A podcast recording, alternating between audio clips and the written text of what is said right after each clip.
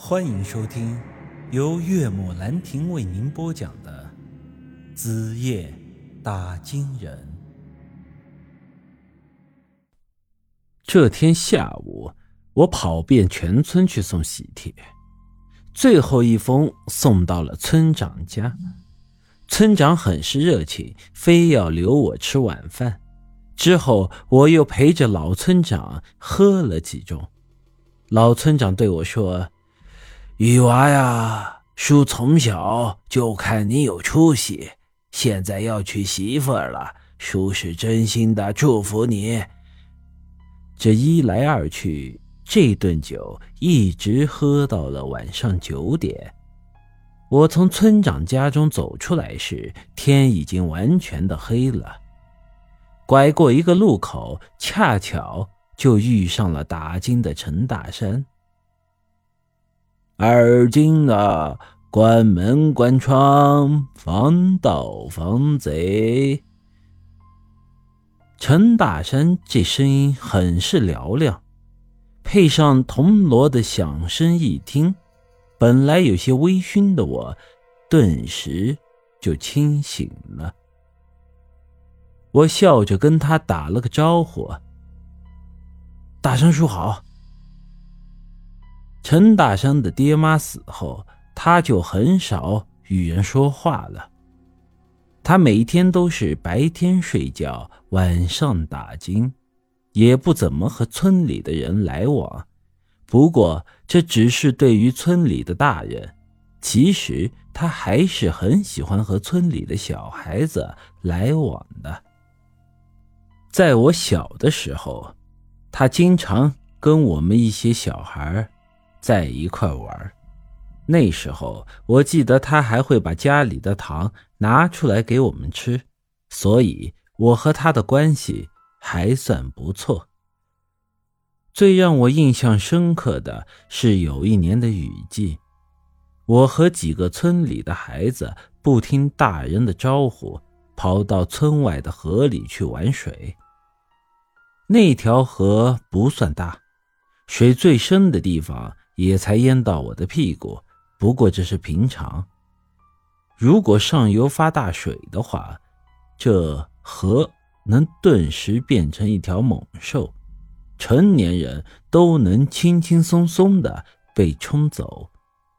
那天下午本来是晴空万里，我和我的那个玩伴经不住热。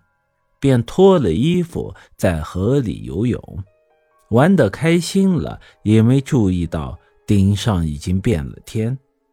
当时我们所处的位置虽然还没下雨，但上游却下了暴雨。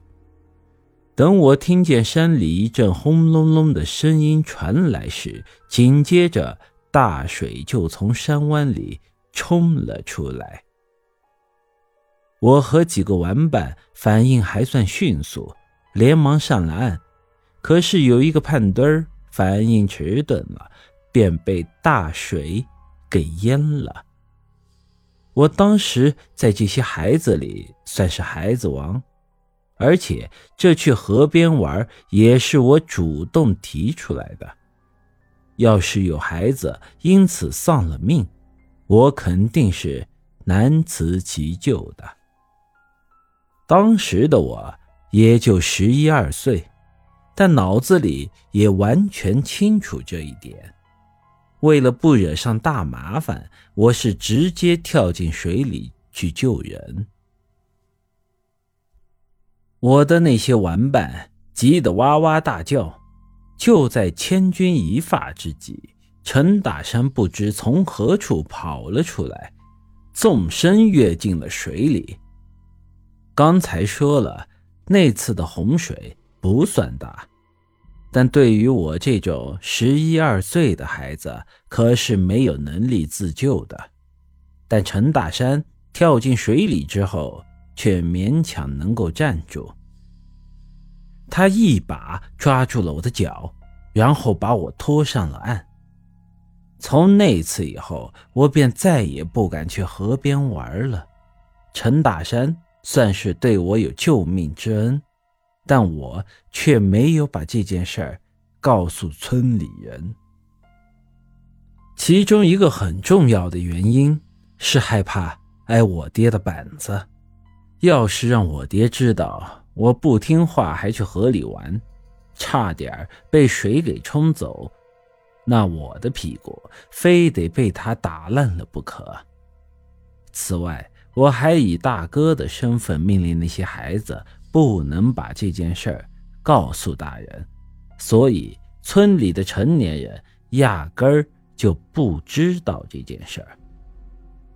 在他们的印象里，陈大山就是一个无所事事的傻子。但是我心里很清楚，陈大山是我的救命恩人。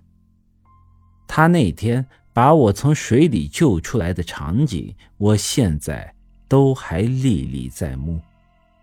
村里的人无论大小，见了陈大山，基本上都叫他陈傻子，而我。却始终都坚持叫他大山叔，只是近些年我长大了，才一点点跟他疏远了。大山叔瞅了瞅我说道：“这么晚了，还在外面瞎晃悠什么呢？”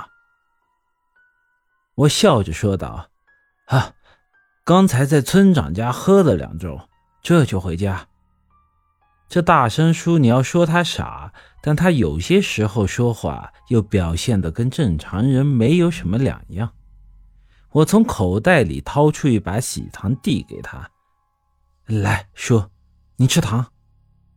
说实话，回想起小时候大商叔带着我们一块玩，又救过我的命，我这结婚不请他，着实是有些让我过意不去。他接过我的喜糖，又用有些奇怪的眼神瞅了瞅我。本集已经播讲完毕，欢迎您的继续收听。